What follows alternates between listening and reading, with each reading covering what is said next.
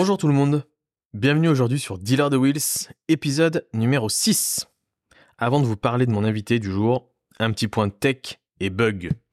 Mes cinq premiers épisodes se sont tous bien passés. On avait fait un crash test avec mon frérot Thibaut Benacchio de Cargo Cult. Mais la suite s'est plutôt bien passée.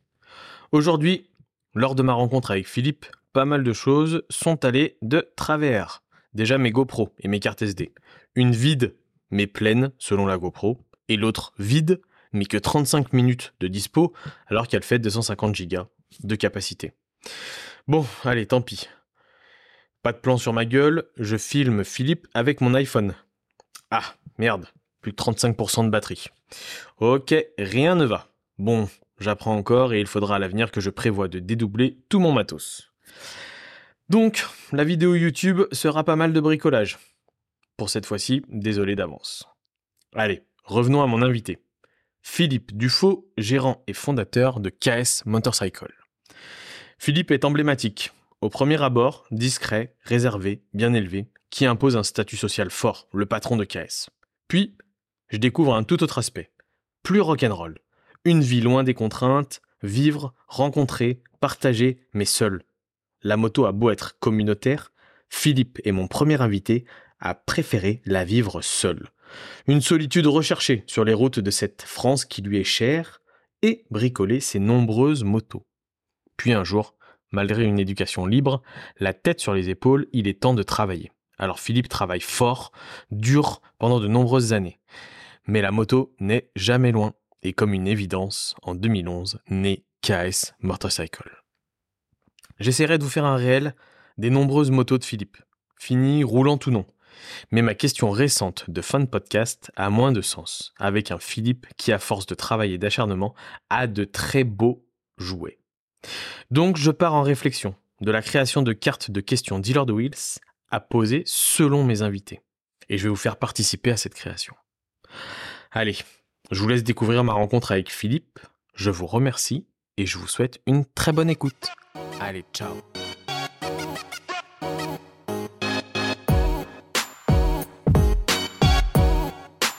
tout le monde, bienvenue à tous. Aujourd'hui épisode numéro 6.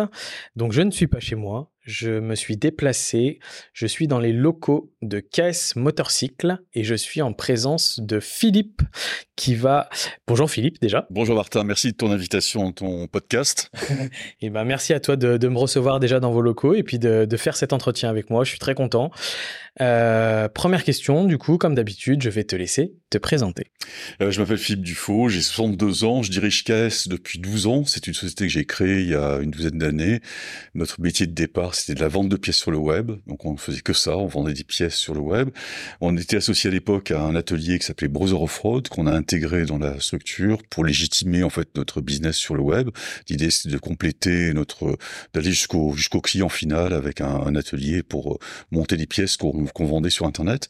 Donc on est devenu assez rapidement le leader de la pièce détachée euh, sur Internet, de d'Harley Davidson uniquement, et aujourd'hui on est euh, un gros revendeur euh, multimarque, donc on vend de la pièce et de l'accessoire pour l'ensemble des marques. On a un site Internet qui a 9 millions de références et qui regroupe des, tout un tas de produits avec un fort attachement à la marque Harley Davidson, parce qu'on vend beaucoup beaucoup de pièces pour cette marque-là. C'est une marque que j'affectionne particulièrement, mais on vend aussi tout un tas d'autres pièces. Ok, euh, bravo. Déjà, c'est pas mal. Oui, c'est bien, on est content, on est content, mais c'est jamais fini, quoi. C'est sûr, mais c'est déjà 12 ans, c'est ça, un 12 ans, tu m'as dit? 12 ans, ouais. ouais. Félicitations. On a créé la société en 2011, en juillet 2011, et on a démarré l'activité commerciale en, en décembre 2011, ouais. Donc, euh, on a commencé à faire nos premiers euros de chiffre d'affaires en décembre 2011, juste avant Noël. Ok, c'est bien, c'est une bonne période. Euh, avant tout ça, il euh, y a Philippe, donc Philippe Dufaux, euh, qui rencontre, euh, j'imagine, euh, les deux roues. comment Ah, comment ça se passe C'est une passion qui est arrivée très tôt en fait. C'est je sais par pourquoi. Moi, j'étais, j'ai été fan de vélo tout petit parce que c'était un moyen de locomotion, c'était un moyen de déplacement qui donnait beaucoup de liberté. Et tu, es, euh, tu es né dans la région? Non, je suis originaire du Sud-Ouest. Je, suis originaire des Landes. Je suis né à Mont-de-Marsan dans les Landes, donc j'ai passé toute ma jeunesse dans les, dans les Landes. Et euh, après le vélo, naturellement, euh, sont arrivées les motos à vitesse. Euh, donc c'est une période incroyable. On pouvait rouler à moto sans casque, enfin de roues sans casque à l'époque, c'est légal. Et, euh, et donc j'ai roulé avec des 50 à vitesse. Enfin j'ai bricolé des Solex, on a acheté des Solex à la campagne pas cher, ou qu'on nous donnait même. Donc on est bricolé, on était à moteur donc, le vélo avec le petit moteur, un devant. moteur devant, un moteur derrière. Enfin on a fait des montages improbables. On avait fait des choppers avec des Solex à l'époque, enfin des trucs avec des grandes fourches incroyables. Okay. Et puis, euh, et puis, moi, j'avais, j'ai eu une passion très tôt, vers 14 ans, pour les motos anglaises, parce que c'est ce qu'on pouvait voir.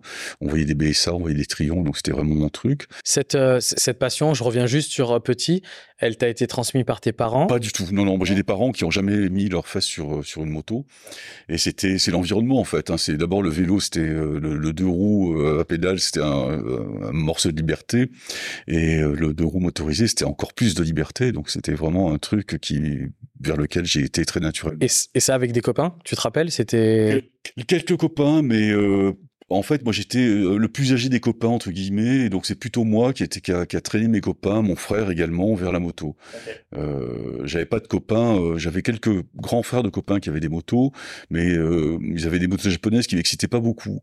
Ils avaient des 125 deux temps, c'est pas un truc, le bruit d'un deux temps, c'est jamais un truc, c'est un truc qui m'a jamais excité. Donc j'étais plus tourné vers des quatre temps. Moi, j'ai commencé après à moto avec une 125 Honda, avec un mono Honda, et, et puis voilà. Donc après, j'ai eu des plus grosses cylindrées rapidement Harley. D'accord. Euh, ouais, donc euh, du coup, tu étais un peu précurseur. C'est toi qui as tiré les copains un peu dans le dans, un peu ça, ouais. dans l'univers du des deux roues après le vélo, quoi. C'est un peu ça. Ouais. Ok. C'est tout à fait ça, ouais. Ok. Tu te rappelles de ton permis? Moto Mon permis moto, je l'ai passé en 1979. Donc le permis, le permis 125, je l'ai passé en 1977. Ah oui, tu as passé d'abord le permis 125. Ouais, d'abord le permis 125. J'ai passé le permis moto en 1979 avant de passer le permis voiture.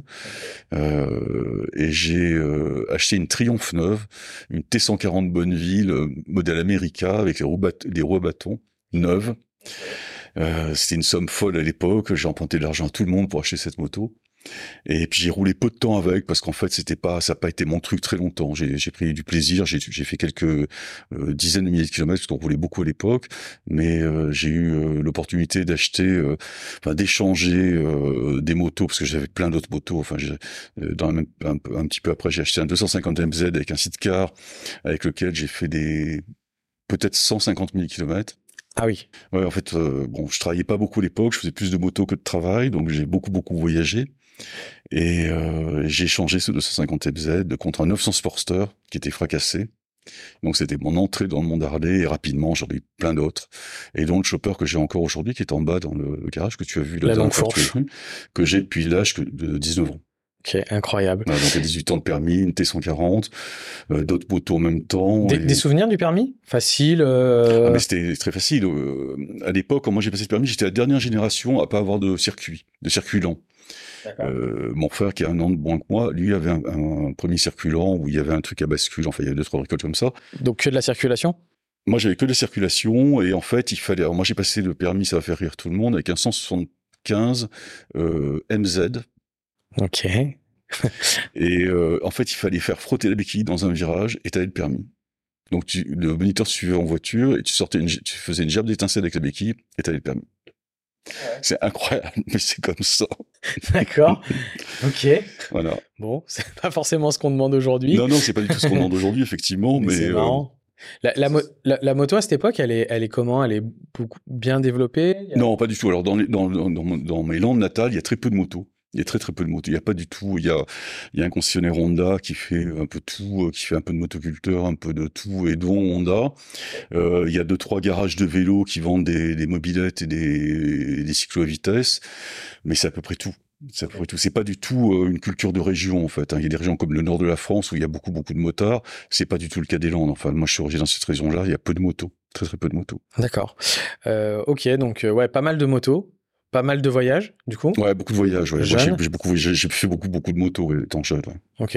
c'est, euh, c'est, c'est quel souvenir tu en as de ça? C'était. Bah, des souvenirs dans la continuité de, de, du préambule de tout à l'heure. C'était la liberté, en fait. C'était des années euh, incroyables où euh, euh, il n'y avait pas de contrôle, il n'y avait pas de contrôle ni de vitesse, ni d'alcoolémie, ni de rien du tout. Donc c'était la liberté totale à l'époque. Alors c'est l'époque où moi je buvais pas d'alcool parce qu'on boit pas d'alcool jeune. Enfin, à cette époque-là, on buvait pas d'alcool jeune, mais c'était une période de liberté totale en fait. Euh, la vie coûtait pas cher, le carburant coûtait pas très cher, euh, euh, rien coûtait cher, donc on pouvait avec peu d'argent vivre longtemps et aller loin. Super. Tu tu rencontres du monde à, cette époque-là? Tu, tu, il y a une communauté, il y a quelque chose autour de en toi? fait, il n'y a, pas de communauté. Enfin, il y a, y a des communautés. Enfin, il y a quelques communautés qui existent, mais moi, je me suis toujours tenu très éloigné des communautés. Euh, ça, par principe, par non, euh, c'est mon sens de liberté en fait. C'est mon, mon, désir de liberté. Enfin, moi, je considère que quand on est dans une communauté, enfin trop trop intégré dans une communauté, on est un peu prisonnier de cette communauté-là.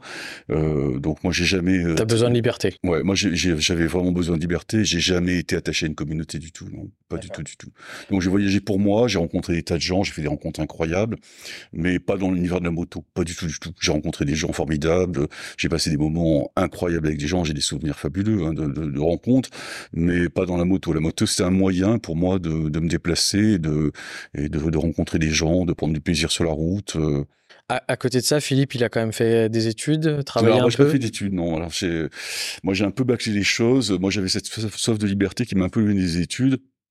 Donc j'ai fait des études comme tout le monde parce qu'il faut euh, aller jusqu'au bac, mais euh, moi j'ai fait des études techniques, donc euh, parce que j'adorais bricoler, donc moi je me suis orienté vers une filière technique, donc je suis sorti, sorti avec un bac technique, et après j'ai travaillé dans la grande distribution, j'ai fait des métiers très différents de ceux à quoi j'étais enfin, destiné par les études, donc je travaillais dans la grande distribution, je travaillais dans le commerce, et puis voilà, j'ai j'ai mené une vie professionnelle assez rapide, pas beaucoup, enfin j'ai travaillé assez tard, vraiment travaillé assez tard.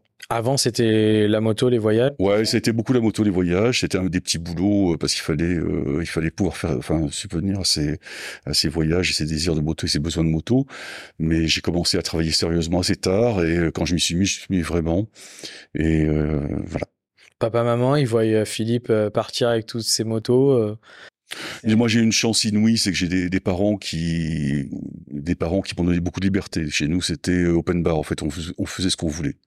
En fait, euh, j'ai une chance inouïe d'avoir des. Ma, mère est encore vivante, mais euh, des parents qui nous ont éduqués avec un sens de liberté incroyable, où on pouvait tout faire. Il n'y avait aucune contrainte. Alors, dans un monde beaucoup moins dangereux entre guillemets qu'aujourd'hui, enfin, dit moins dangereux, c'est un monde plus facile. Il n'y avait pas la peur de tout ce qu'on peut avoir aujourd'hui, mais euh, j'ai des parents qui nous ont laissé, mon frère et mes sœurs, faire ce qu'on voulait, faire nos choix, nos choix de vie, nos choix professionnels, et puis ça s'est pas mal passé pour tout le monde. Tu disais que les, Solex, euh, vous les aviez bricolés à faire des choppers. Toutes tes motos, tu as toujours ce côté-là, bricolé ou plus roulé? J'ai eu des motos. Enfin, moi, moi, j'adore bricoler les motos. Enfin, là, je le fais moins maintenant parce que j'ai moins de temps. Euh, mais euh, en fait, c'est un peu le paradoxe de ce métier-là où tu, je suis dans la moto, mais je travaille beaucoup, donc j'ai moins de temps pour moi. Mais moi, j'ai toujours aimé bricoler les motos. J'ai des motos, j'ai eu peu de motos sur lesquelles j'ai rien fait. Je crois que la seule moto que j'ai pas bricolée, c'est le 250 MZ avec un sidecar, avec lequel j'ai fait des dizaines et des dizaines de milliers de kilomètres, qui était une moto du, utilitaire, très fonctionnelle. Mais toutes les autres motos que j'ai eues ont fini, euh, ont fini. Si j'ai une Electra, il y a, une trentaine d'années, euh, que j'ai acheté, euh, que j'ai acheté, que j'ai revendu euh, comme elle était parce que ça correspondait à un besoin que j'avais de véhicules pour me transporter à un moment donné. Mais euh, toutes les autres motos ont été coupées en deux, rallongées, euh, modifiées. Enfin voilà, je, ouais, moi j'adore bricoler, j'adore changer les choses, j'adore faire une des motos pour moi. Les, euh, les motos sont, sont chères à l'époque aussi? Non. C'est beaucoup moins cher qu'aujourd'hui? Non, les, alors, les motos neuves sont chères. Euh, enfin, la, la, Triomphe, que la première Triomphe que j'ai achetée, c'était une moto, c'était une moto chère. C'est une moto que j'avais dû payer dans les 30 000 francs à l'époque, ce qui faisait une somme colossale. Hein, c'était vraiment beaucoup, beaucoup d'argent. Euh, par contre, après, euh, dès que enfin, après ce premier achat, j'ai pu acheter des motos neuves. J'ai acheté des motos d'occasion, souvent des motos en très mauvais état. donc les motos étaient pas chères. Mais tu les, pas cher. Tu les retapais? On les retapait, je dirais, on les retapait, on roulait avec, euh, voilà. Mais il y avait des motos vraiment pas chères. Ce... Ouais, il y avait pas le bon coin par contre. Du coup, c'était connaissance. Il n'y avait pas le bon coin, mais c'était par reconnaissance. Il y avait des petites annonces, il y avait des magazines d'annonces. Ah oui, sur les journaux. Ouais, il y avait des journaux, il y avait du papier, il y avait des copains qui connaissaient un copain, qui connaissait, qui connaissait. Donc il y avait une, une espèce de communauté malgré tout qui existait, qui permettait de de, faire des rencontres et de faire des affaires. On, va croire que je suis super jeune, mais j'ai quand même connu aussi les journaux et les petites annonces sur les journaux. oui, mais on enfin, pour, c'est vrai qu'aujourd'hui, on a l'impression que ça n'a jamais existé. On a le réflexe d'Internet, de, mais, mais ouais, c'est vrai que... Explique-nous un peu plus, du coup, ce sidecar, ces milliers de kilomètres, c'est. je sais pas. Je, je pense que euh, enfin, je pense que j'ai dû faire au moins 150 000 kilomètres avec ce, ce sidecar. Tout seul, avec des gens. Tout seul, euh, tout, la plupart du temps tout seul. Donc tu mets, tu mets le sac dans le sidecar? Tu mets euh, tes affaires dans le sidecar et tu vas à la rencontre des gens. avec c'est un, c'est un aimant un sidecar. C'est un truc incroyable. C'est-à-dire que tu peux aller n'importe où.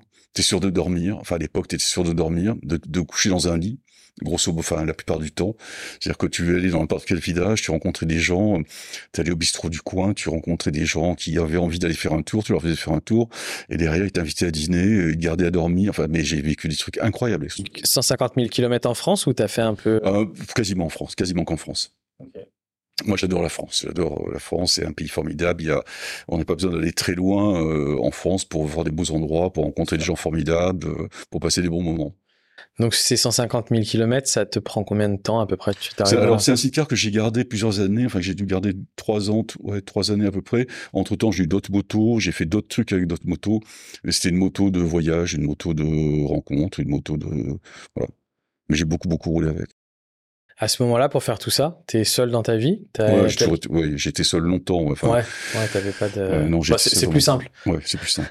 tu dois rendre de compte à personne, donc forcément. Euh, Super, incroyable. Et quand c'est que tu te poses un petit peu du coup? Bah vers l'âge de 24 ans à peu près, je me suis dit que, enfin, je me suis dit que c'était pas une vie, enfin que j'allais pas, c'était soit je, soit, enfin, soit je reprenais une vie normale entre guillemets, en ce qu'on peut appeler normale, donc me mettre au travail, euh, peut-être construire une famille, etc., etc. Soit j'allais finir euh, clodo vraisemblablement, tu vois, j'allais finir euh, sur la route, quoi. Donc euh, j'étais pas né pour finir sur la route, donc je me suis mis au boulot et j'ai vite travaillé beaucoup. Là, du coup, là à ce moment-là, tu, tu es toujours dans le sud-ouest?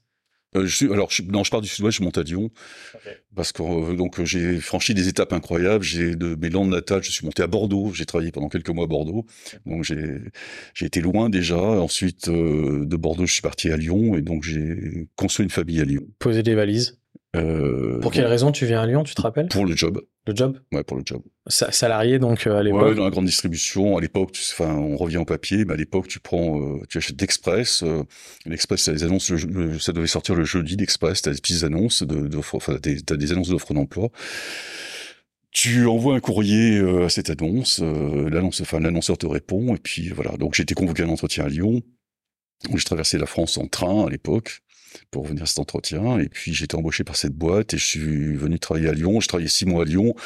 Euh, je suis parti à Bourges pour le, ce, même groupe travailler pendant six mois. Et puis après, je suis parti chez un fournisseur de ce, de, ce distributeur, euh, de ce distributeur. Et je suis retourné à Lyon. Euh, et puis après, je suis parti à Paris. Enfin, et puis j'ai vécu dix ans, quasiment dix ans à Paris ensuite. Ah oui. Et je suis revenu à Lyon euh, ensuite dix ans après. Quoi. Donc ça, là, pendant toute cette période-là, tu es salarié euh, de, de ces différents groupes dans des, dans, des, grands groupes. Mais de la distribution non, non, pas dans la grande distribution. Je, travaillé peu de temps dans la grande distribution. Ah. Après, je travaillais chez, chez un industriel euh, fournisseur de grande distribution. Après, je travaillais dans un grand groupe de transport euh, à Lyon, à la direction régionale de ce groupe-là. Après, je suis parti à Paris dans une boîte de com pendant euh, quelques années.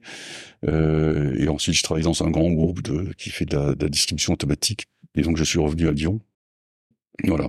Incroyable. C'est ouais, c'est. Bah, c'est une vie professionnelle bien remplie, ouais, jusqu'à. Tu as, tu, tu sens que tu dois arrêter euh, la vie un peu euh, euh, solo, troubadour, moto, euh, mais du coup, ta vie pro est quand même très. Euh, oui, bah après, quand je me suis, je suis mis, en fait, le. Ouais. Mais tu, tu, tu bouges quand même beaucoup encore. Oui, oui, bah, je bouge beaucoup parce que, enfin, moi, je, j'ai, quand enfin, j'ai jamais fait les choses à moitié. C'est-à-dire que quand j'ai, quand j'ai glandé, j'ai vraiment glandé. quand je me suis mis au travail, je me suis vraiment mis au travail. J'ai, j'ai construit une famille, j'ai eu deux enfants, on est parti vivre à Paris, et puis, voilà, il fallait gagner du fric. moi, j'ai beaucoup travaillé, j'ai gagné de l'argent. Et, comment tu, euh, tu, À ce moment-là, quand tu gagnes de l'argent, tu repenses un peu à tes années euh, sidecar, J'ai jamais tournée? nostalgie. J'ai euh, j'ai plaisir à y penser, mais j'ai jamais eu de nostalgie. C'est fini, t'as tourné la page, t'es Ouais, passé à autre euh, aujourd'hui, tu vois, enfin c'est un truc que j'avais pas fait depuis très longtemps. J'ai j'ai refait un, un espèce de road trip entre guillemets l'été dernier. J'ai roulé 2500 km avec mon chopper. Je suis parti tout seul. Ça faisait euh, pff, 20 ans que j'avais pas fait ça, au moins.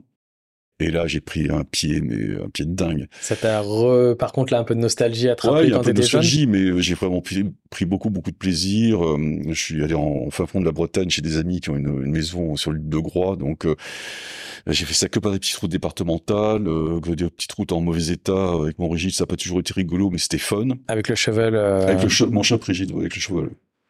Et, euh, et je suis revenu par contre plus rapidement parce que j'ai eu un très mauvais temps pour rentrer. Donc j'ai pris l'autoroute quasiment tout le temps pour rentrer. Mais j'ai passé vraiment un séjour incroyable et puis un- des, des plaisirs à moto que j'avais pas retrouvé, pas eu depuis longtemps. ouais. Depuis longtemps. Pas de galère? Non, Oui. aucune. Non, non, Pas de panne, pas de. Non, non, rien du tout. pas- Une panne d'essence, mais j'avais une petite réserve d'essence euh, en précaution. Deux, trois trucs rigolos. J'arrive sur une station sans essence, la station n'avait plus d'essence. Enfin, bon, voilà, des trucs euh, comme ça. Mais Bah, bon, c'est le, c'est des- le plaisir des, des petits réservoirs et, et des motos comme ça. Mais du bon, coup, là, t'as fait quoi? T'as attendu que. non, j'ai att- j'ai attendu que qu'ils remettent en route. En fait, c'était le système de gestion de la, de la station qui était en panne depuis deux jours.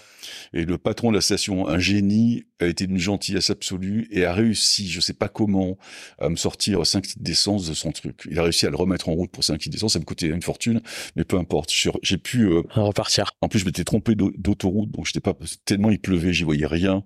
Donc j'ai, au jugé, j'ai pris une sortie d'autoroute à un moment donné et je me suis retrouvé avec un panneau La Rochelle. donc j'étais pas dans le bon sens. Non. Pas dans le sens Donc, ouais, mais ça, c'est les bonnes histoires des, des road trips en moto, ça. Ouais. Il y a toujours des. Non, non, c'était un euh, chouette voyage. Donc cet été, j'ai prévu. Alors j'ai encore rien prévu, mais je, je referai euh, cet été euh, un truc comme ça. Et là, pareil, tout seul. Ah ouais, moi j'aime pas rouler en, en groupe. Ok. C'est marrant. en groupe. euh, Bah, après, t'as groupe et groupe. Tu peux rouler à trois. C'est pas... non, enfin, je suis pas très fan. J'ai, je l'ai fait. Hein, j'ai Ouais, roulé ouais. avec des copains à moto. euh, Non, non, mais après, ça Euh, s'entend. moi, hein, j'aime, rouler seul, j'aime m'arrêter quand j'ai envie de m'arrêter, j'aime devoir de, de, de compter personne, j'ai voilà, j'ai envie de vivre à, à mon rythme. Et la solitude, c'est un truc qui est pas mal aussi. Enfin, d'être seul. Ouais, bah, il y a certaines périodes, ça permet de ouais, ça permet- faire le point. De... Ouais, ça permet de se, d'être, d'être bien sans, sans contrainte aucune. Euh, On s'arrête quand on veut, euh, on va où on veut. euh, Ouais, donc euh, 20 ans après, quoi. Ouais, longtemps après, ouais. Alors, si on remonte un peu, du coup, donc, tu m'as dit donc euh, 10 ans à Paris, après, tu reviens sur Lyon. Donc, quand t'es parti à Paris, t'avais déjà fondé ta famille, c'est ça? Tu Ouais, ça, ouais, là, ça. t'étais encore J'ai pas fait de salarié. moto en fait pendant une dizaine d'années à Paris. Euh, j'avais mon chopper dans mes landes natales chez ma mère que j'ai rapatrié, euh, qui avait pourri en fait en, en 10 ans dans une grange, qui était vraiment sale état. Donc j'ai tout démonté, tout refait, modifié le cadre parce que le cadre était euh, immense. Enfin, c'était un chopper des années 70 qui, était qui a été fabriqué aux États-Unis à l'époque, Importé? Qui avait été importé, ouais, qui avait été, fait, enfin, qui, a- qui avait été fait fabriquer par un Français aux États-Unis. Donc il avait acheté une Electra neuve à l'époque, en 74, pour faire un chopper aux États-Unis. Et Motofini l'a importé en France. Et la moto est passée de main en main. Et elle a fini en les miennes.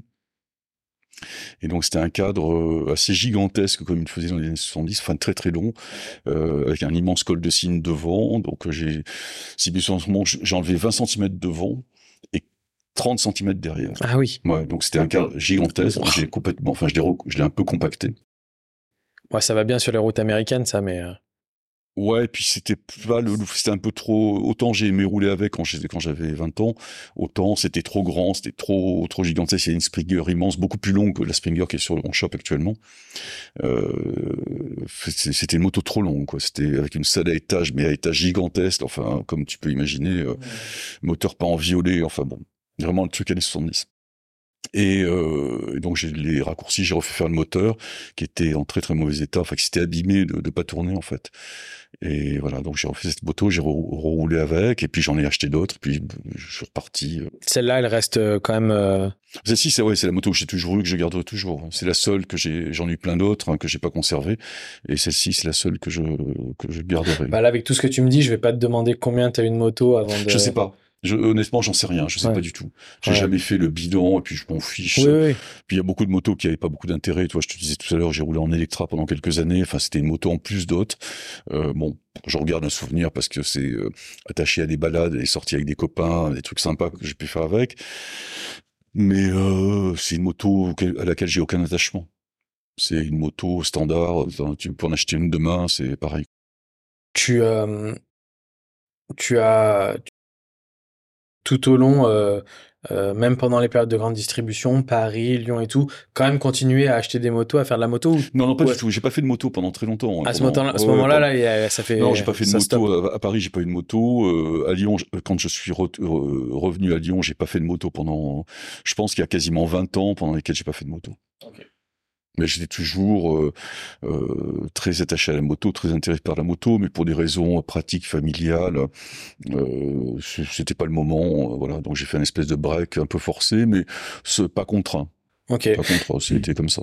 Quand t'es plus jeune, t'arrives à l'expliquer, ce déclenchement d'amour avec euh, la marque Harley? Ah oui, c'est pas compliqué, ça c'est facile. Hein. C'est, je suis passé dans un cinéma un jour, j'ai vu la- l'affiche d'Easy Rider, et euh, voilà, c'est tout, c'est tout simple, hein, c'est ça. Enfin moi, Tu voulais le réservoir euh, drapeau américain Non, mais euh, c'est pas ça, c'est le truc. Enfin, le, le- le- c'est moi l'affiche m'a fait flasher parce que c'est la liberté incarnée sur une affiche. Donc c'est vraiment un résumé de, la- de ce que je, de, de la vie que je voulais avoir. Euh, L'affiche. Et euh, j'étais déjà dans un truc de moto. Moi, je devais avoir euh, quand je- euh, c'était une époque un peu différente de maintenant où aujourd'hui un film il sort pendant trois semaines et puis euh, il part de l'affiche et on le revoit plus- on le revoit après sur les plateformes de téléchargement. À l'époque, un film ça passait et c'est c'est un film qui est sorti en 68, je crois. Et donc ça passait, ça repassait dans les cinémas, etc. Donc c'est un film à l'époque qui était interdit aux moins de 18 ans quand moi je l'ai vu. Et je devais avoir 15-16 ans à peu près. On est rentré avec des copains dans le cinéma, ils nous ont laissé rentrer. Euh, Je sais pas, quoi, enfin, je pense qu'ils s'en foutaient complètement. On est rentré, on a vu ce film-là, et moi je me suis dit, mais c'est la vie que je veux avoir. quoi. C'est vraiment ça, ça c'est ma vie. Voilà, et puis alors les motos, alors, voilà. Donc c'est pour ça, c'est pour ça que je, j'ai, je pense que c'est ça qui m'a, ouais, qui a déclenché. euh, ouais, qui m'a déclenché le- l'intérêt pour, le, pour la marque Harley Davidson, pour les shoppers, euh, pour le mode de vie euh, que j'ai pas eu comme ils l'ont eu dans le film, mais euh, je me suis approché de ce mode de vie-là, de voyage, de liberté, de. comment elle est développée la marque euh, en France à cette époque-là? Elle n'existe pas. Ouais, c'est ça. La marque n'existe pas du tout en Il France. a. Il y, a, euh, il y a quelques concessionnaires euh, à Paris, il y en a à Bordeaux. euh, voilà. Il y a quelques mauvais garçons qui roulent à Harley, il y a quelques il y a, il y a pas mal de WL qui roulent, il y a quelques panettes qui roulent, euh, il y a un peu de motos qui roulent, mais très peu. Ouais. Très, très peu. Et du coup, les premières que t'achètes, tu fais. euh, Tu fais comment? Tu, tu les trouves en France ou Ah euh, oui, tu les trouves en France, oui, il y a- il y, a des motos en France, il y a des motos qui sont souvent en très mauvais état, il y a pas mal de WL à l'époque hein, qui traînent, hein, des, des latés de la guerre, hein, ça, ça vaut rien du tout, ça c'est... Bon, moi j'en ai... on- Aujourd'hui, ça vaut un peu plus. Aujourd'hui, ça vaut une fortune, mais c'est de la folie parce que un latte pourri, ça valait 500 francs à l'époque. Aujourd'hui, ça vaut 25 000 francs, 25 000 euros. Ouais, Donc, c'est où va-t-on quoi? C'est incroyable. ouais, c'est fou. C'est euh, euh, moi, j'ai vu des lattés en caisse 1000 francs quoi. Oh, latte euh, complet en caisse, hein, 1000 francs, ça valait. Donc, incroyable. c'est et puis ça nous intéressait pas beaucoup parce que le, enfin ça, ça avance pas quoi. c'est rigolo, mais aujourd'hui tout le monde est, est amoureux de, des, des lattés. Mais un ça, c'est un veau quoi. C'est un sac, c'est une boîte trois vitesses, c'est tout le temps en panne. Enfin, c'est euh, c'est pas génial quoi. Donc c'est un truc, moi je, on a bricolé des trucs comme ça, mais ça ne nous a jamais excité. Ce qui était chouette, c'était de récupérer les springers pour les couper en deux et les rallonger. Euh, c'était pas Jojo ce qu'on faisait à l'époque, hein, je peux, je t'annonce. hein, c'était euh, parce que pour faire la forme ovale, euh, euh, je te passe les détails, mais ça c'était vraiment pas génial. Mais à l'époque, on faisait avec ce qu'on avait. Donc des fourches de, la- des fourches de euh, on a coupé un paquet euh, pour faire des, des fourches Springer super allongées. Pas toujours très réussi. Mais bon, c'était comme ça. quoi. Pas d'accident avec le bricolage? Non, non, jamais, Jamais? non, Ok. non, jamais. Bon, c'est déjà Non. ça. Non, j'ai quelques bases techniques qui me permettent d'éviter de faire les grosses erreurs qu'on peut faire de trucs pas assez solides, quoi. Ok. Euh, à quel moment, du coup, la moto, elle revient? Quand. euh, Alors, bien, quand je reviens à Lyon, euh, quand je reviens à Lyon, parce que j'ai une, euh, une maison, un garage, euh, de la place pour bricoler, et donc voilà. C'est donc je reviens à Lyon euh, après un, c'est un long séjour à Paris, et donc là, bah, je rebricole, donc je retraîne dans ce milieu-là, je revois des gens. Euh, Tu récupères du coup ton shop ouais, mon shop, je ramène des landes, je, Tu le répares je le remets en un- deux, enfin je le modifie, je refais le châssis, je refais tout, je le remets propre et roulant, et je roule pas mal de temps avec dans cette version-là. Et puis il y a quelques années, euh, j'ai rechangé mon cadre, rechangé ma fourche, enfin j'ai rechangé pas mal de trucs parce que le cadre était cassé après, c'est un cadre qui a beaucoup beaucoup de kilomètres. Le cadre est en très mauvais état, il a été ressoudé je ne sais pas combien de fois, mais il a arrêté plus de casser, donc ça devenait plus possible de rouler avec. Donc le cadre est dans le hangar derrière, là, dans un coin bien au chaud. C'était un cadre avec un moyeu coulissant à l'arrière, donc c'était un, cadre enfin, avec une toute petite suspension. Et donc euh, j'ai trouvé une boîte aux Pays-Bas qui peut m'en refaire un. Donc je pense que je vais refaire la version euh, la version 2, pas la version 1, mais la version 2 dans quelques années. Euh, voilà en reprenant les, en reprenant le. Ouais, l'idée c'est de me refaire le le, le même, ce châssis-là, de me, de me refaire ce châssis-là pour euh, pour refaire quelque chose d'approchant. C'était une moto avec laquelle j'ai pris beaucoup de plaisir. Le cadre, enfin le châssis était génial. Mais bon, j'ai plein de projets euh, en cours en même temps sur d'autres sur d'autres motos. Il y en a une qui est pas ici que t'as pas vu avec un, moteur Chevrolet SNS. Euh, voilà, un truc qui va être vraiment, enfin qui doit être très très sympa. Mais bon, je peux pas tout faire à la fois quoi. Aujourd'hui, tu as un peu plus de temps pour rouler ou? Non. Non. Non. Non, non, j'ai pas, enfin, j'ai pas beaucoup de temps. Alors, j'en prends pas beaucoup, c'est un peu ma faute. Hein. C'est le temps, c'est le temps qu'on s'accorde aussi. C'est sûr. Je m'accorde pas suffisamment de temps pour moi, c'est clair. Et euh, mais je, il faut que je prenne du temps. Il faut que je prenne un peu plus de temps. Alors, à quel moment elle se fait cette bascule d'entrepreneur? Euh, bah, j'étais entrepreneur avant parce qu'après ma vie de après ma vie salariée, j'étais entrepreneur pendant une dizaine d'années dans un, dans un autre domaine. Euh, j'avais ce projet depuis longtemps, depuis très très longtemps. J'avais cette première expérience d'entrepreneuriat, elle se passe bien? Bon, elle se passe bien, elle finit mal, comme beaucoup de, comme beaucoup.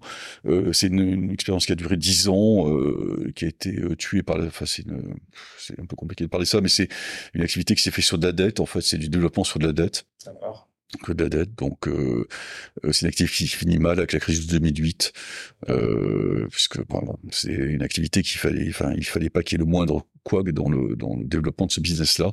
La crise de 2008, donc les choses sont mal finies en 2010. Bon, c'est la vie d'une entreprise. T'es tout seul ou t'as des associés non, avec euh, des associés, beaucoup d'associés, euh, des, des, fonds d'investissement, etc. Enfin, c'était un truc assez capitalistique.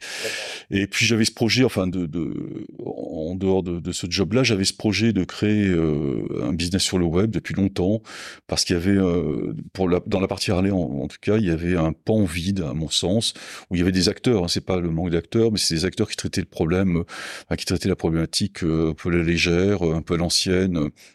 On est dans les, on est en quelle année là En 2010. 2010. Un peu avant, un peu avant, 2007. Donc là, par contre, Harley est bien implanté en Europe, en France. Euh. Harley, est bien implanté. Il y a un business sérieux. les, concessionnaires vendent des motos, mais il y a, il y a des acteurs, il y a deux, trois acteurs majeurs sur l'aftermarket. Ouais. Sur le web ou en physique? Sur le, web. Enfin, sur le web et en physique, parce qu'à l'époque les deux, les deux cohabitaient. Et donc j'avais ce projet de faire un business sur le web et en physique également depuis longtemps. Donc j'ai fait des essais avec des partenaires euh, euh, avec lesquels c'est pas très bien passé. Et donc j'ai décidé de le faire tout seul. Enfin, ou, euh, enfin en fait j'ai pas fait tout seul, j'ai fait avec un associé qui n'était pas euh, séparé quelques années après. Euh, voilà, donc on a, j'ai fait un modèle commercial un peu différent et on a eu plutôt pas mal de succès dans ce dans ce modèle-là. Ok. Et puis on vous le lancez où du coup là? Vous êtes euh, placé où? À Villefranche. On a démarré à Villefranche. Euh, on a déménagé quelques années ensuite, euh, enfin quelques mois après dans le Beaujolais parce qu'on était en bail dans les dans, dans les locaux dans lesquels j'ai démarré cette activité en 2011. donc on a dû déménager en 2012. Et on a déménagé tous les trois ans jusqu'à atterrir ici l'année dernière pour des problèmes de place. À chaque fois on déménage parce qu'on a des problèmes de, de, Trop petit. Comment ça fonctionne ce KS au départ? Euh, tu trouves des fournisseurs? Oui, les fournisseurs, les fournisseurs, moi je les connaissais parce que je traînais quand même dans ce milieu-là depuis longtemps, donc j'avais euh, certaines euh, affinités, amitiés avec des gens comme Custom Chrome ou des gens comme euh, Motor Six Storehouse ou d'autres. Donc j'étais quand même intégré dans le milieu, c'est-à-dire que je suis pas arrivé comme ça par hasard. Pour la petite histoire, dans les années dans les années fin des années 80, fin, fin des années 90, j'avais un site internet qui s'appelait Custom Bike à l'époque, qui faisait 8 millions de pages vues par an, ce qui était énorme, énormissime. Où en fait on, on faisait, enfin je faisais des, je balançais des photos de tous les rassemblements Harley parce que j'en faisais beaucoup à l'époque. Euh, donc c'était une espèce de bibliothèque de la vie Harley en France. Et euh, j'ai fait ça pendant, j'ai tenu ce, site-là pendant, je sais pas, 7-8 ans, 10 ans peut-être, je sais plus. Et puis j'ai abandonné au bout d'un moment. Ça, ça que- te rapportait de l'argent? Non, pas du tout. Non, c'était Par euh, passion. par passion. hein, par passion. Par passion. Dès que je voyais une Harley, je prenais une photo, euh, je la publiais. euh, des, des gens m'envoyaient des tonnes de photos euh, du monde entier. Enfin, c'était assez rigolo. Hein. Ah ouais. Donc Ouais, lan- c'était- lancerette de freeway un peu ou de. Alors Freeway existait déjà. hein. Ah Freeway, ouais, Freeway existait déjà.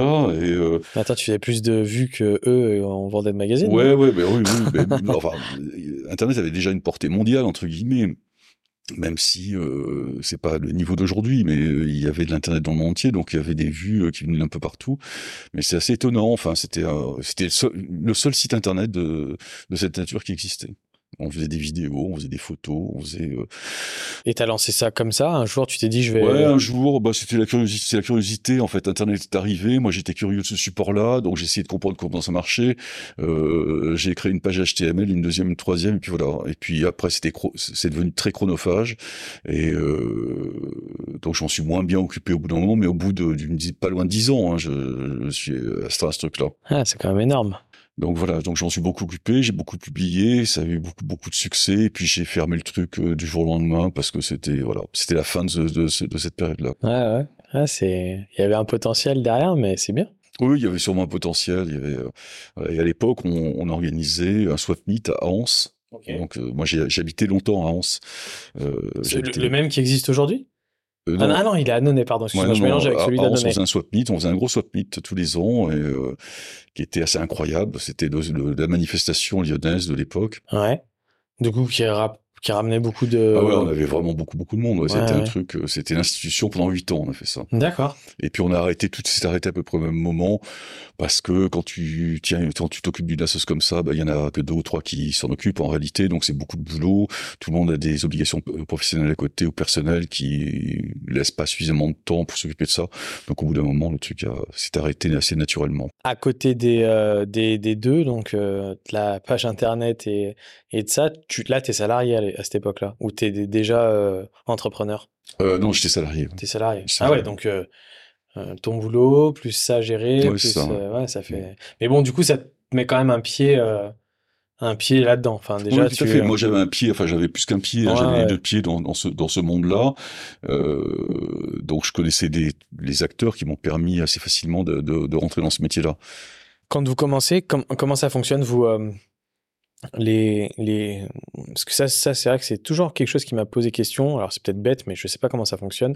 Il y a des pièces que vous récupérez dans vos locaux et que vous avez, que vous revendez sur le site, ou c'est euh, c'est euh, quand les gens font des commandes, qu'ensuite vous. En fait, le on a, à votre euh, fournisseur. euh, enfin, je pas enfin, peux donner des valeurs, mais en gros, on doit avoir en stock euh, 300 ou 400 000 balles, 400 000 euros de pièces qui sont des lubrifiants, des batteries, euh, du câble, euh, des bougies, enfin tout le consommable. Ça, c'est toi qui le détermine, les choses qui s'achètent. Ouais, Ça, euh, c'est bah, c'est ce qu'on vend tous les jours, en fait. Ok, Euh, ouais. des kits de vidange. euh, Les kits de vidange, on achète des conditionnés. euh, Il y en a d'autres qu'on fabrique nous-mêmes.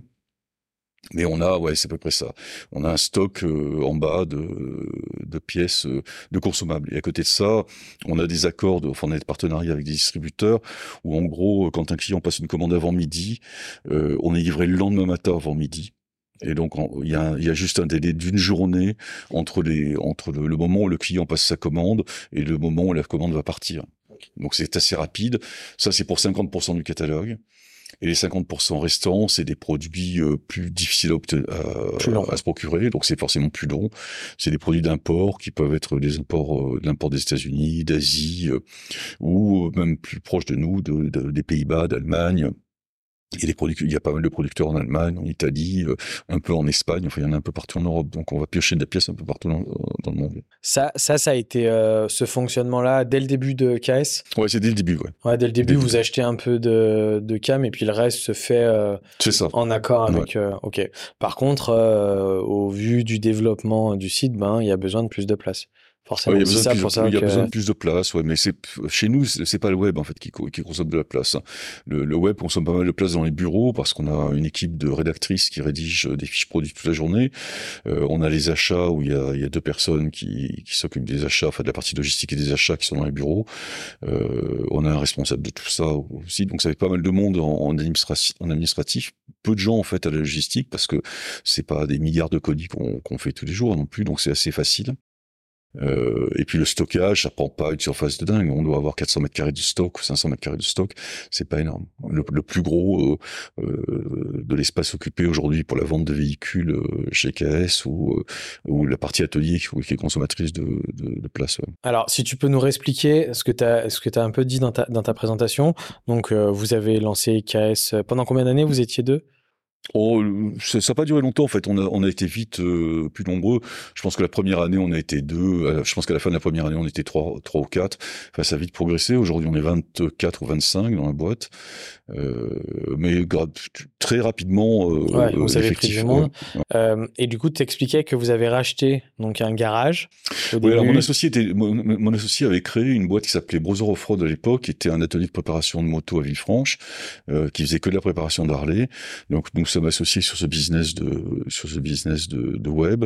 Et derrière, j'ai racheté son compte de commerce un an après ou deux ans après, je sais plus que des dates, le timing exact en tête, mais on a racheté ce fonds de commerce pour euh, légitimer, le, comme je te disais tout à l'heure, euh, la, vente de pièces avec le montage de ces pièces-là.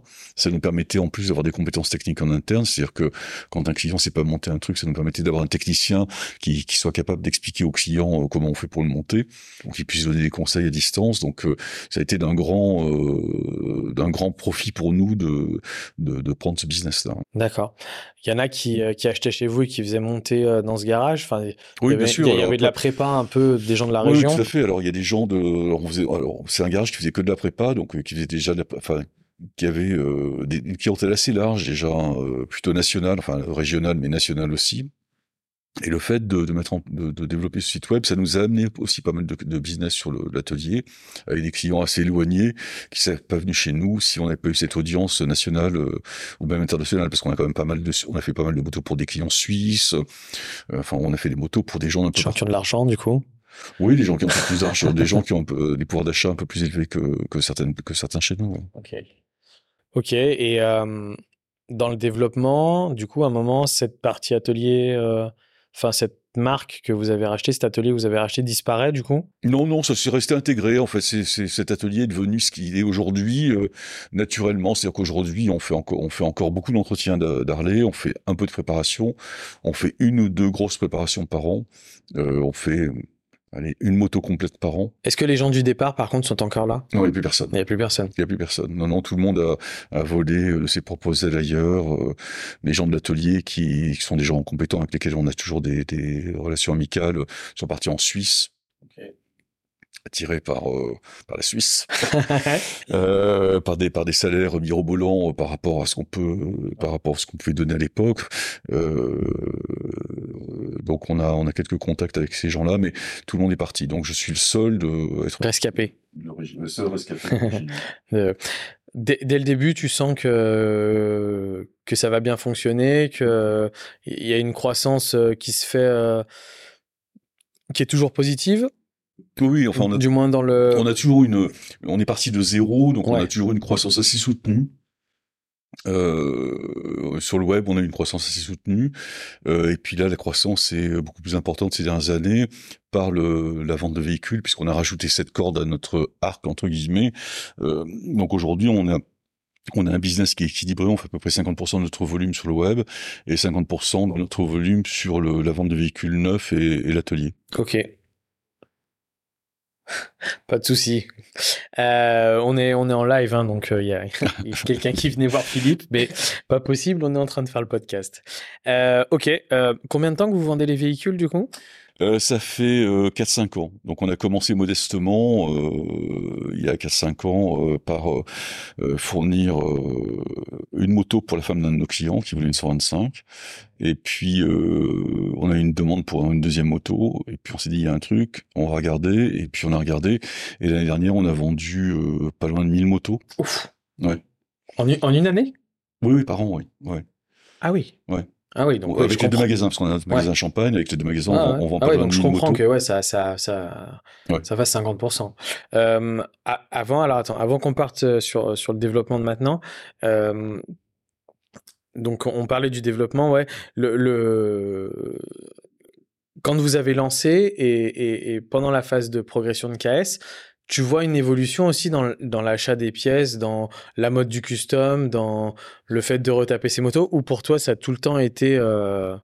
il y a, y a, plusieurs plusieurs questions dans ta, question, c'est-à-dire que euh, la clientèle euh, la clientèle euh, change pas beaucoup malheureusement. Donc ça c'est un point qui est très enfin sur la partie Harley en tout cas, ça c'est vraiment un vrai problème, c'est-à-dire que la clientèle vieillit et il y a peu de renouvellement, enfin il y a pas de gens jeunes, enfin peu de gens jeunes qui vont dans cet univers-là. Fait partie. Ouais, ça c'est un vrai problème parce que il n'y a pas de renouvellement de renouvellement de renouvellement de génération. donc aujourd'hui les gens qui avaient 40 ans qui ont faisait des motos il y a 10 ans, bah, ces gens-là ils en ont 50, ou ils avaient 50, ils ont 60 maintenant. Euh, ces gens-là, bah, ils font plus construire de motos, plus construire de choppers, plus de machins, mais on n'a pas de jeunes qui vont vers cet univers-là ou qui ou qui disposent en tout cas des mêmes moyens que ces gens avaient à l'époque pour faire des motos ou qui mettent autant de moyens sur ces projets-là. Donc ça, c'est le premier truc. Donc on a une clientèle qui est plutôt vieillissante sur la partie Harley. Euh, et puis après, il y a les modes des modes sur la consommation des produits. Euh, on a fait des choppers, on a fait des, des, des bobbers, on a fait des tout Café c'est des club style en ce moment. Ouais, c'est le club style à club fond, style, on vend du fairing Road Warrior euh, à l'appel tous les jours. Euh, voilà, donc c'est. Ouais, c'est vrai que par contre vous êtes vraiment euh, le miroir de, des différentes modes euh, qui peuvent passer quoi. Ouais, c'est ça, c'est vraiment vous les, voyez vraiment euh... ouais, c'est vraiment ça. Ouais, ouais ça c'est c'est marrant, c'est assez marrant. Les, les, modes changent et euh, bah, la mode du Road Warrior, c'est un truc des années 2000, hein, c'est paradoxal parce que c'est quand il y a eu Son of Anarchy en 2003 dans ces années-là, là on revit la même chose, on refait les mêmes motos qui se faisaient alors avec des trucs un peu différents mais c'est les mêmes produits. Donc j'espère que le chopper va revenir un de ces jours. J'y crois guère. Ouais, mais, euh... ouais après on sait pas, hein. il y a des choses qu'on se dit, euh, qu'on a vendues ou qu'on a données, on aurait peut-être mieux fait de les garder aujourd'hui. Ah non, ça, les choses que j'ai données, euh, que j'aurais pas dû donner, c'est bête ça. C'est... Ça, il faut rien donner, il faut tout garder. Il, faut tout, il, faut, il, faut faudrait arriver, pouvoir tout garder. Ouais, il faudrait pouvoir tout garder. Alors la, la, la clientèle est, est, vieillissante, ok, sur le custom. C'est vrai que moi, j'ai autour de moi euh, des gens qui en font, mais c'est vrai que peut-être que si on prend euh, de la hauteur euh, et qu'on regarde plus sur le marché, on est peut-être très peu à être là-dedans. Par contre, je pense quand même que Harley a réussi quand même une, un rajeunissement aussi de sa clientèle. Je parle en moto neuve. Hein. Je te parle je suis pas certain, Je suis pas certain. Je suis pas tu, certain. Tu penses pas? Non, je pense pas. Je pense pas. Enfin, je, y a, effectivement, il y a des gens jeunes qui roulent la Harley, mais ça représente ont, peu de choses? Ils ont je, pas, je, je pense représente peu de choses. Aujourd'hui, ils ont peu de produits en fait pour répondre à cette euh, à ces gens-là. Ils ont des produits trop chers, à mon sens, et ils ont pas de cylindrée moyenne qui permettait. Ils ont aussi avec le 750 Street qui a été, euh, je pense, un flop commercial, qui était une moto pas adaptée aux attentes des, des, des, consommateurs en Europe en tout cas, enfin en France en tout cas. Euh, Aujourd'hui, quand on regarde la gamme Harley, il n'y a pas grand-chose. D'abord, les prix sont très élevés. Le ticket d'entrée dans la marque était élevé, a beaucoup augmenté ces dernières années. Et puis les produits euh, d'entrée de gamme entre guillemets sont pas super sexy, quoi. Ok, ok, ouais, c'est vrai que j'ai, enfin, c'est peut-être aussi trop dans mon cercle. Nous, on est un groupe, euh, je me considère encore comme jeune à 40 ans. Euh, on est dans un groupe, euh, voilà, tous aussi, euh, moi, je pense que mes auditeurs commencent à le comprendre que je suis aussi très amoureux de, de cette marque, même si j'aime toutes les motos, toutes les marques, tout ce qu'il y a de roues, mais j'ai une affection particulière pour Harley Davidson. Et c'est vrai que je, je mais j'arrive pas à avoir une vision, j'ai pas la même vision que toi tu peux avoir euh, de par le site et de par euh, le recul des années où tu es là-dedans. Euh, si, si oui, si on est un petit microcosme au milieu d'une population. Euh, ouais, aujourd'hui il y a, a pas de produit mon sens, hein, qui attire les gens de 20 ans. Ah ouais. Et c'est un vrai et c'est eux, et c'est eux qui demain. Bah, c'est eux qui demain, dans, dans 20 ans, auront le pouvoir d'achat pour euh, faire modifier des motos, pour faire construire des trucs. Après, je pense qu'on sort aussi d'une période aujourd'hui quand je vois, euh, on aime moins mettre les mains dedans. Oui, alors je pense, je pense, que je pense que les gens aiment moins mettre les mains dedans. Après, il y a des problèmes, des problèmes, de, je dirais, de place. Les gens ne disposent pas de, tout, tout, le monde vit pas dans une maison, euh, tout le monde vit pas avec un garage euh, à disposition. Euh, dans les sous-sols des immeubles, il n'y a pas d'électricité pour bricoler. Enfin, c'est c'est compliqué. Est-ce que tu as une vision sur euh, sur le, le, ce qui est vendu sur le site en pièces détachées Si c'est les gens le font eux-mêmes ou s'ils le font faire par un garage après? Alors on, on a, à mon avis, les deux tiers des gens qui le font eux-mêmes ou qui essayent de le faire eux-mêmes. Parfois, euh, c'est pas facile. Mais non, non, principalement, les gens le font eux-mêmes, ou c'est des beaucoup de copains. Il y a beaucoup de, de, de réseau, enfin, de, de, de, travail en réseau qui se fait, des copains, des copains, des copains. Il y a beaucoup de bricolage, quoi. Beaucoup, beaucoup. Non, ça, c'est, ça, ça fait super plaisir parce que les gens, on échange avec eux. Enfin, c'est génial, quoi. C'est, les gens appellent pour prendre des conseils. de montage et comment tu ferais pour faire ci et ça? Non, c'est plutôt c'est plutôt sympa. Il y a des gens, les gens bricolent quand même pas mal. Mais par contre, sur ta clientèle, toi enregistrée sur le site aujourd'hui, on est sur une population plutôt vieille, ouais. Au-dessus des 40, au-dessus des 50 ouais, ouais. Je pense que la moyenne d'âge peut-être à 45-50, ouais. Ok. Ok. Par contre, des clients fidèles je suppose. Oui, mais globalement, on a des clients fidèles. Globalement, enfin, c'est rigolo parce que quand on voit les numéros des comptes clients, enfin, ça te donne à peu près l'année de l'entrée du client euh, dans la boîte, quoi. Il y a des gens depuis le début, enfin, des gens qui reviennent depuis le début, c'est assez chouette. Il y a des, des, des clients avec lesquels on a vraiment des relations amicales, tu vois, c'est vraiment très sympa, quoi. Ok. Oui, oui, je pense que. Alors, vous avez eu aussi le, le côté du coup prépa, comme on disait. Euh, donc, je suppose que vous avez eu des clients aussi qui ont fait faire leur moto chez vous? Ouais, alors c'est pas toujours les clients qui ont fait faire les motos chez nous euh, qu'on revoit ou qui sont passionnés. On a fait beaucoup de motos euh, chères à l'époque, euh, des budgets de, de port, il n'y a pas d'autre mot. Ouais, ça, c'est, tu peux nous donner une fourchette? 50, 100 000, quoi. Ah ouais. ouais. Vous avez déjà fait des, des motos à 100 000 Oui. Incroyable. Français pour des Français? Oui. Et c'est des gens qu'on revoit jamais.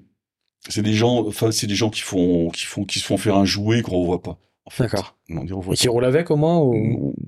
Ils ont roulé quand ils sont quand c'est sorti d'ici, mais euh, c'est des motos qu'on n'a jamais revues quoi. Ok. Harley? Oui, Carley. Ok. Il faut y aller pour faire une prépa à 100 000. Euh... Ah, c'est vite fait. Hein. Enfin, tu sais, aujourd'hui, enfin, j'ai fait un devis encore cette, euh, cette semaine pour un client qui veut une espèce de repro d'une Thunderbike. Enfin, et le budget pièce, c'est plus de 100 000. Le budget pièce, hein, sans la base. Sans main d'œuvre, sans rien, sans peinture, sans sel, le budget pièce. Donc aujourd'hui, euh, nos chers amis allemands.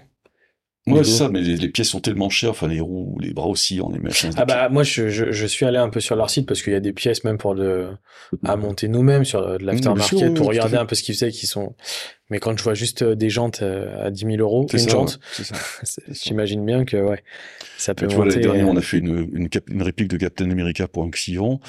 Euh, je crois que le budget euh, hors immatriculation, c'était 55 000. Hein. Enfin, ça va vite. Hein. Enfin, une construction complète. Hein. Un moteur, enfin, on met tout, un cadre, un moteur, des roues. Ah, vous partez de, de la base et... pas mais encore que je sais pas, parce que le réservoir, je sais pas si le client l'a pas fait peindre lui-même. Mais c'est vite des gros budgets, quoi. Ah, non, mais c'est sûr, de toute façon, euh, tu as des pièces qui coûtent très très cher. Hein. Donc, tu as des pièces, c'est le prix d'une, euh, d'une moto d'occasion. Hein. Ah oui, c'est ça, bien sûr, bien sûr. Euh, oui, Enfin, on, moi, on a vendu un primaire, je il y a quelques semaines, 4500 balles, c'est le prix d'un sports, quoi. C'est quand même beaucoup d'argent pour une courroie un embrayage et une pudique. ouais, c'est sûr. Euh, au fur et à mesure des années, vous continuez toujours à grossir votre, euh, votre catalogue? Oui, on est. Euh, on vous rentrez des nouveaux fournisseurs. on alors on en élimine, on en élimine. Il y en a certains qui s'éliminent naturellement. Il y a le Covid a fait beaucoup de dégâts hein, sur les sur les fournisseurs américains particulièrement où il y a eu beaucoup de, de disparitions de sociétés. Il y en a qui sont qui renaissent hein, malgré tout, qui sont rachetés euh, après les difficultés, après le passage du Covid, mais on élimine pas mal de fournisseurs euh, avec lesquels c'est compliqué de travailler, euh, qui font des produits euh, où la qualité baisse. Euh, donc on en élimine pas mal et puis on, on rentre, on, essaye de rentrer dans nos fournisseurs. Ouais, parce que de toute façon les clients se retournent contre vous si jamais il y a une problématique. Ah bien sûr, c'est nous. Oui, c'est, ouais, c'est, c'est nous. C'est pas, c'est pas le fabricant, c'est nous. Ouais, et puis on va, on tente, on tend vers aller vers des produits homologués parce que euh, il y a peut-être le contrôle technique demain. Euh, euh, les gens ont envie de, customisation quand même. Espérons pas. Donc on cherche des, des fournisseurs d'échappement homologués. on a pas mal de clients suisses, donc on, doit leur fournir des produits. Tout en Suisse, tout doit être homologué. Donc les guidons, les repose-pires, enfin tout, tout, tout, tout, tout. Donc c'est plutôt bien parce qu'on rentre ça dans notre catalogue. Donc c'est des produits plutôt de qualité, pas forcément beaucoup plus chers. donc on essaye d'entendre de, de, vers Ça c'est une décision que vous avez pris vous Vous aviez une demande des gens qui vous... On sent qu'il y a une vraie demande, il y a une vraie attente des clients, sur les échappements en particulier. Ok. Il y a une attente de tout, enfin, sur les échappements, c'est au-delà des, des, consommateurs, il y a un environnement qui, qui, qui tend à aller vers le silence, euh, vers le moins de bruit. Euh, Malheureusement. Ouais, je sais pas si c'est malheureusement, c'est, euh, je pense que c'est, il y a eu trop d'abus. Je Mais je trouve que, c'est comme d'habitude en France, c'est que quand il s'attend, c'est excessif aussi. Hmm. Mais je pense que, notre, communauté, notre, communauté, particulièrement sur la marque Harley Davidson, il y a eu vraiment des abus. Euh, rouler en échappement libre, faut pas déconner quoi. C'est euh, ça a pas de sens. Et puis c'est puis le son est pas beau, c'est bien plus beau quand ça quand le son est, quand la sonorité est ronde, un peu sourde, etc. Donc euh, je pense qu'on paye aussi un peu les, les pots cassés de tous les gens qui ont abusé du, du son et qui aujourd'hui ben le voisinage veut pas de bruit, euh, plus personne ne veut de bruit, donc il faut euh, il faut qu'on arrive à proposer des produits aux consommateurs qui avec des sonorités sympas, pas trop fortes et à des, dans des budgets raisonnables. Rapidement, très rapidement, petit aparté, ton avis sur le contrôle technique, toi? Moi, j'ai pas d'avis. Enfin, c'est, moi, j'ai pas d'avis sur la loi. Enfin, j'ai mon avis personnel. Moi, je, Et ton avis personnel, du coup? Mon avis personnel, je pense que c'est une idiotie, mais euh, je pense qu'il y a une idiotie. En plus, le, truc n'est pas abouti du tout. C'est-à-dire que personne ne sait vraiment comment ça va marcher. Euh, certains parlent de contrôle visuel. Donc, un contrôle visuel à 65 euros, à 50 euros, ça n'a quand même pas de sens. Euh, donc, soit on va au bout du truc et puis on met un vrai contrôle qui permet aux gens de modifier des choses.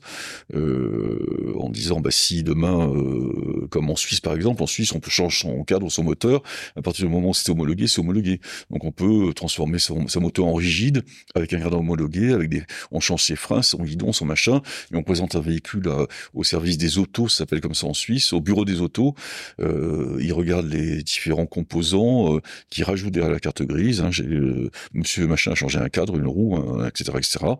Derrière, il y a un petit roulage qui est fait et il valide et le gars peut rouler comme ça. Euh, donc allons jusqu'au bout.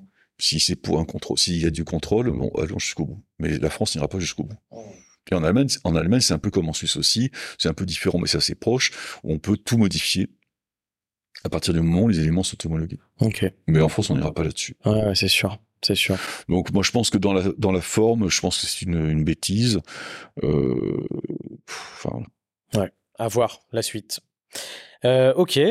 Alors, on va repartir un peu du coup sur le sur le bon sur le côté pièces et tout. Euh, j'ai à peu près compris euh, le fonctionnement. Je pense que nos auditeurs aussi. Ça ça représente en, en termes de somme tu disais 50%, mais ça représente quoi du coup en termes de approximativement hein, Je te demande?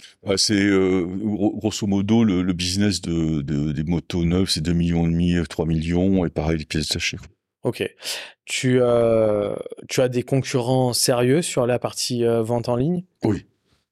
En France, français? Oui, on a des, alors on a des concurrents sérieux. Le, le, en France, enfin, on a des concurrents. On a des concurrents. C'est ça d'avoir des concurrents. Ça nous dynamise, ça nous oblige à, bien sûr. Ah, non, à être dynamique, à faire à réfléchir, à faire des trucs. Donc ça, c'est plutôt plutôt bien.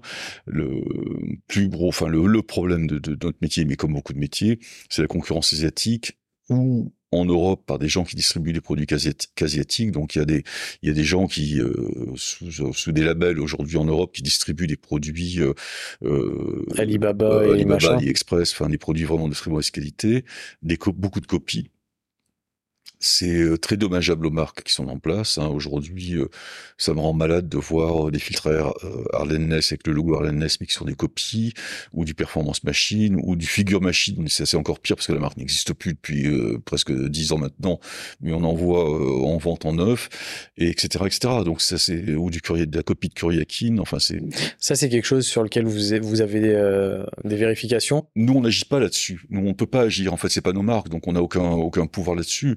Euh, moi, ce qui triste, c'est de voir le consommateur qui achète ce produit-là euh, sur AliExpress ou Alibaba ou je ne sais qui, ou en Europe sur les sites de revente de ces, de ces pièces-là. Toi, de par tes fournisseurs, tu peux pas avoir euh, de faux. Ah non, c'est impossible. Ouais, c'est impossible. Voilà, c'est ça que je... Ah non, nous, on, re, nous, on vend que la pièce originale. Donc c'est impossible qu'on vende euh, qu'on vende de la copie. Enfin, moi je vendrais pas un filtre à la NES. Euh... Ouais, non, non, mais c'est toi tes fournisseurs euh, t'assurent ou tu, tu, tu, tu sais la traçabilité. Ah oui, qui oui, fait que non, ouais, non, okay. Nous on vend de la pièce qui vient, on vend de la pièce qui vient d'Asie, hein, forcément comme tout le monde. Hein, mais c'est de la pièce originale ou alors c'est la reproduction de pièces OEM. Et là c'est encore différent parce que c'est euh, c'est fabriqué, enfin c'est la reproduction qui est faite dans un cahier des charges très strict et c'est l'équivalent de la pièce de, de la pièce d'origine. Euh, mais bon, aujourd'hui quand on ouvre une boîte d'Harley les roulements ils sont made in China. Donc euh, la ouais. Chine c'est pas une hantise non plus. Hein. Non, non, Mais euh, moi mon ma, ma hantise c'est la copie de la copie de la copie quoi. C'est euh, on a un, un gars l'autre jour qui est arrivé avec un Sportster euh, avec des commandes avancées dessus, euh, tout brinque-ballé, enfin ça n'allait pas, donc euh, il nous a demandé de regarder, tout était en métrique dessus. Donc forcément, il y a un Temps problème. métrique, mais il y avait, face- il y avait rien calé, quoi. C'était un scandale. Alors, effectivement, il avait payé un truc, euh, euh, 250 euros, enfin, ça lui était revenu à 250 euros, que nous, on doit vendre 500. Mais bon, il en avait pour son argent. Euh, un autre client, la moto est là encore, euh, avec un Softail, je ne sais quoi, où il a, pareil, des commandes, des, des commandes avancées, ces espèces de copies de chez euh, tout branle dessus, tout branle. Alors, le maître cylindre est mort, le maître cylindre de frein est mort, euh, les repose-pieds branlouillent dans tous les sens.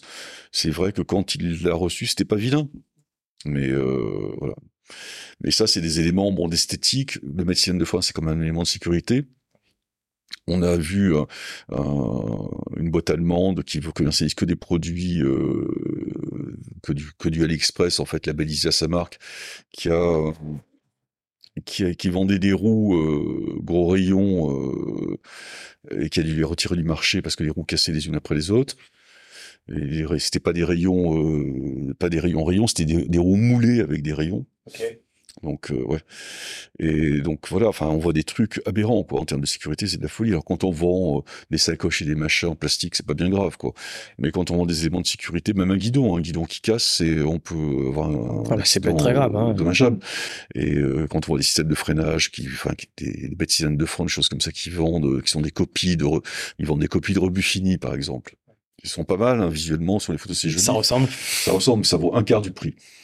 Alors c'est, je comprends que ça puisse tenter des gens, mais euh, c'est des éléments de sécurité. Et puis Rebufini, c'est une petite boîte, c'est des artisans qui bossent en Italie, qui se donnent du mal pour développer leurs produits, euh, pour développer leur catalogue. Euh, c'est un scandale. Mmh, ah, c'est euh, EM nos amis de MD qui fabriquent des carters, euh, des couvre-culbuteurs euh, striés, enfin qui font toute une gamme de produits, qui se sont fait copier leurs produits, euh, par, pareil, par des boîtes comme ça, euh, avec euh, des finitions dégueulasses. Enfin, c'est un scandale, quoi. Ouais, et puis je pense que le prix aujourd'hui euh, est un est un quelque chose de très important pour les gens et ils réfléchissent pas des fois plus loin et du coup euh, Ouais, il y a des, il y a des clients. Alors, il y a des clients qui pêchent un peu par naïveté, par, euh, par parce qu'ils connaissent pas, ils connaissent pas, donc ils achètent un produit, ils voient un produit chez nous, euh, un filtre air qui vaut 500 balles. Effectivement, je peux comprendre qu'un filtre à air à la NES 500 balles, ça puisse paraître cher. Maintenant, à la NES, c'est une petite boîte, hein, c'est une boîte, ils sont 50 personnes aux États-Unis, ils donnent du mal, ils développent des produits. euh, euh, c'est des artisans, en fait, c'est des gros artisans, mais c'est des artisans.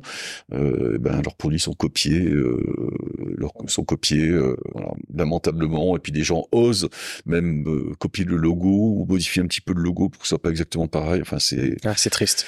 donc moi je voilà, moi c'est ma crainte de l'avenir, c'est ma crainte de l'avenir. C'est la, copie, la, la, la pâle copie euh, asiatique. euh. qui prennent le dessus. Non, c'est dangereux, c'est dommageable pour notre business parce que ça, au contrôle technique, ça passera pas. En particulier si, demain il y a le contrôle technique, ça pourra pas passer. Enfin, ce qui est plutôt bien pour nous, mais il faut que les gens se rendent compte que le prix, enfin le le custom, ça a une valeur et on peut pas faire n'importe quoi avec n'importe quel produit. Alors les gens me disent ouais un cache embrayage c'est qu'un c'est qu'un cache embrayage. Oui, j'entends, mais quand il y a un logo euh, NES ou euh, un logo machin dessus, ça me fait mal au cœur pour les Américains qui se donnent du mal, qui ont développé des beaux produits, qui sont là depuis euh, 50 ans euh, euh, à développer du business. ben c'est dommage, c'est dommageable pour leur business quoi. C'est pas juste. Je comprends. Bon, espérons que que les choses partent pas trop fort là-dedans, même si c'est vrai que. C'est parti fort déjà, hein, très fort. Mais chez KS, on vend que de la pièce originale. Ok, bon, ça c'est déjà l'essentiel. Euh, partie vente, du coup, rapidement, euh, parce que ça va bientôt faire une heure qu'on est ensemble. Euh, ouais. Partie, partie vente, donc euh, ouais, donc euh, au départ euh, des demandes de clients. Du coup, vous Oui, bon, c'est de la rigolade. Hein. C'est, c'est, je me rappelle très bien qui c'est. C'est la femme de, enfin l'épouse d'un client qui me dit, je voudrais bien une moto machin. Une deuxième qui nous dit, ouais, j'ai vu un espèce de petit chopper rigide, orange. on se dit, qu'est-ce que c'est ce machin-là? Alors, on a cherché, on l'a trouvé. effectivement, c'était importé, en, c'était importé en France. Et puis voilà. Et puis on s'est dit, bah, il y a peut-être un sujet. Donc on a un peu regardé le marché. On a regardé où il y avait des trous euh, dans la raquette pour savoir, enfin, quelle marque était disponible. ouais, Donc on a fait quelques expériences douloureuses hein, parce qu'on n'a pas fait que des bonnes expériences avec les, les marques qu'on a pu distribuer. Euh, et puis aujourd'hui, on distribue 23 marques. Euh, voilà, donc on a des belles marques comme Royal Enfield, euh, comme Fantic Motor, euh, comme plein d'autres, hein, comme Moto Morini. Enfin, euh, voilà, donc on est très heureux aujourd'hui de vendre des motos. C'est, ça élargit notre notre clientèle, ça élargit pas mal notre business sur le web aussi, puisqu'on distribue toutes les pièces détachées pour ces motos-là, pour ces marques de motos-là, tous les accessoires. Donc voilà, c'est la continuité de. de C'était un choix d'avoir autant de marques? Non, c'est euh, notre, fait- appé- notre appétit. euh, Ça s'est fait comme ça? C'est notre appétit. Vous avez été démarché aussi par des marques euh, une fois qu'ils ont vu que vous vendiez ou c'est Non, principalement on a, été- on a beaucoup été vers les marques. On a beaucoup été vers les marques. euh, et puis on a la chance de travailler avec des, des distributeurs qui distribuent plusieurs marques. Donc on- ça nous a permis de, récupérer l'ensemble d'un catalogue. Euh, et puis on s'est donné du mal. On a fait ça sérieusement. Donc des marques nous ont fait confiance. Euh, voilà. Donc on a vraiment des belles marques aujourd'hui. On est très très heureux de travailler avec ces belles marques. quoi. Ouais. Vous, vous avez des quads aussi J'ai vu. Enfin, Ouais, ça c'est. tout est tout est dit. Non, c'est c'est pas notre métier. Enfin, c'est Ouais, ce que j'allais dire, c'est que c'est c'est étonnant. C'est un autre métier. C'est un autre métier. euh, on se rend compte qu'on peut pas tout faire. Quoi. Ouais. Donc ça, c'était un essai, ça va pas forcément durer. Si, parce qu'on a une vraie demande en fait. Ah sur, euh, ouais, on a, on a, il y a une vraie attente en fait des consommateurs euh, locaux, ou même parfois un peu plus loin, sur certaines gammes de produits. Il y a des produits qu'on qu'on fera plus. euh, il y a des produits très techniques, très chers. euh, c'est pas notre métier. Nous, on sait vendre du coup du petit quad, euh, moyenne gamme, euh, pas dans des prix raisonnables. Euh, on a des, des produits en bas à 20 000 euros. euh, c'est pas notre job. C'est pas notre job du tout.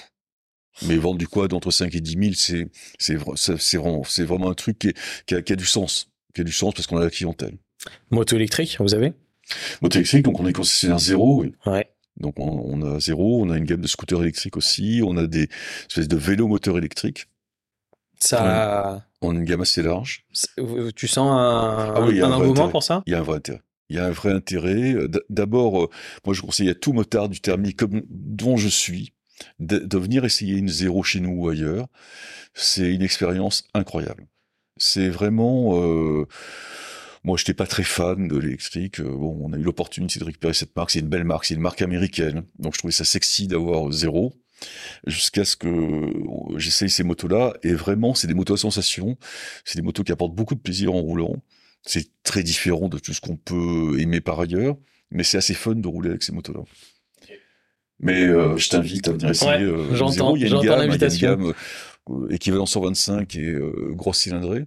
Ça vaut vraiment le coup d'essayer. Euh, Moi, j'adore rouler avec les 125, enfin les équivalents 125. C'est les plus sexy, les plus légères, les plus puissantes, enfin sur les Ouais, sur- de maniabilité. 0 à 100, en fait, c'est les plus, Ouais. les plus intéressantes. Euh, c'est vraiment fun. Ok. Bon, j'entends l'invitation. Ouais, non, mais vraiment, il faut que tu essayes. C'est Ah ouais. vraiment incroyable.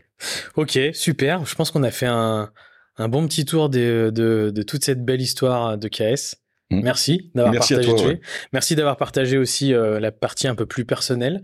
Elle est, euh, elle est marrante. Je trouve une, euh, comme d'habitude, comme à chaque fois que je fais un podcast, je le finis un peu de la même façon, mais je trouve un lien à tout ça entre entre qui tu es, comment tu as été élevé, ce que tu as vécu et au final ce que tu as réussi à créer. Je trouve qu'il y a un peu un- une ligne directrice et même dans dans ton dans ton souhait sur euh, sur la conduite, ta vision de, de de la liberté en solo et tout, euh, c'est c'est assez intéressant, c'est rigolo. Enfin, je me dis que il y a toujours euh, une petite ligne directrice Oui, qui amène les gens quelque part et euh, sûr, ouais. et que même si t'es passé par des étapes, moi ça a été un peu pareil. Enfin, je compare aussi des fois un peu à moi où je suis passé par du salariat dans certains euh, domaines et au final je reviens sur des choses qui me passionnent plus et euh, c'est un beau parcours. Donc félicitations en tous les cas Merci, pour avoir fait tout ça et puis être arrivé aujourd'hui à cette belle marque de KS. On, on- on restera alors sur l'invitation à tous de venir essayer les différentes motos et oui, je pense puis les motos électriques parce que je pense qu'il y a aujourd'hui beaucoup de gens qui euh, qui n'ont pas essayé, enfin qui peuvent avoir des avis peut-être par ce qu'ils entendent ou ce qu'ils voient. j'invite, Et- j'invite vraiment les détracteurs de l'électrique à venir essayer parce que c'est une expérience incroyable. Euh, je suis pas là pour vendre quoi que ce soit, mais je, je vous invite à essayer ces motos-là parce que c'est une expérience incroyable. Est-ce que vous allez reprendre les, les sorties moto comme Oui. vous avez fait? Oui, bien sûr. ouais. Ouais, vous avez Ouais, fait alors, pas il y a, il y, a, un- il y a un gros programme là qui est en train de se faire, euh, de se bâtir. Il y a une se- on va faire une semaine au mois de juin euh, sur le thème de Royal Enfield. Donc, euh, on va avoir toute la gamme Royal Enfield à laisser, mais avec un nombre de motos important à laisser. ça va se clôturer le dimanche par une grande balade ouverte à tout le monde. Euh, enfin, il y a un gros programme qui est en train de se bâtir. Il y a, euh, enfin, il y a pas mal de trucs. J'ai vu passer une date ce matin sur la One Ride, qui est pareil, une, une sortie. ça, c'est que que des motos Royal Enfield qui, qui sortent là-dedans. Il y a un, un, truc sur Fantique au mois de juillet aussi, une balade, une semaine de porte ouverte Fantique avec toute la gamme à laisser, qui se terminera le, dimanche par une grande balade dans le Beaujolais où on organise un, on offre un pique-nique en fait aux gens qui participent. Euh, donc ça, tous les gens qui sont intéressés par cette marque-là, par essayer des motos, euh, peuvent venir nous voir et on a des motos à prêter pour la balade du dimanche. Sur cette marque-là. Et puis euh, il y a plusieurs dates qui, ont, qui sont en train de se construire sur le sur des sur l'ensemble des marques pour, organiser des balades, euh, des barbecues, des machins. Enfin, je sais qu'il y a pas mal de choses qui sont. il va y avoir pas mal d'événements. Ouais, il y a pas mal d'événements. J'ai pas le planning en tête, mais il y a des choses qui sont en train de se préparer. Donc, pour toutes les personnes intéressées, par des pièces euh, Harley Davidson ou toute autre marque, de, moto, de, moto, ne pas hésiter à aller sur le site. Donc c'est KS Motorcycle. Euh, L'achat de, de, de moto, euh, donc on est sur Anse. Sur euh, Anse et sur Champagne. Et sur Champagne, donc deux concessions où vous pouvez euh, venir voir et essayer les motos. Euh, et puis après, n'hésitez pas à les suivre aussi sur les réseaux parce que euh, il y a pas mal de petites choses qui sont annoncées, qui sont oui, faites sur, euh, sur les réseaux qu'on annonce. Sur les réseaux et du coup, ça permet de, de, voilà, puis ça peut vous rajouter éventuellement la possibilité de rencontrer du monde du milieu de la moto et faire des balades avec voilà, ils sont tous comme Philippe, ils sont tous très cool parce que ça fait un petit moment moi que je suis client, ça fait un petit moment que je passe, je passais déjà quand vous étiez de l'autre côté là-bas, donc voilà, c'est une super équipe, ils sont super sympas, donc n'hésitez pas à venir. merci beaucoup. Merci Martin. Philippe, et puis, euh, et puis à très bientôt. À bientôt.